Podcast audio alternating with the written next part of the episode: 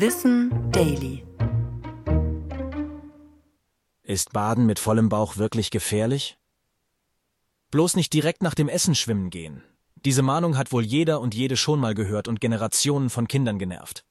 Aber stimmt die Warnung tatsächlich oder steckt dahinter mal wieder ein Mythos?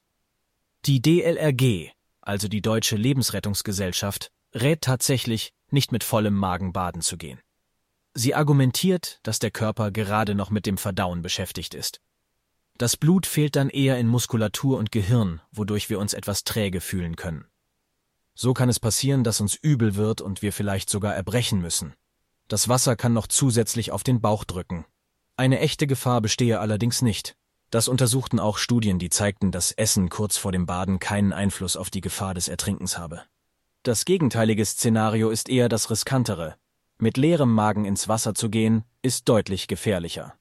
Das sagt auch die DLRG, denn ohne Nahrung fehlt unserem Körper unter Umständen die nötige Energie, um sich zu bewegen und damit über Wasser zu halten.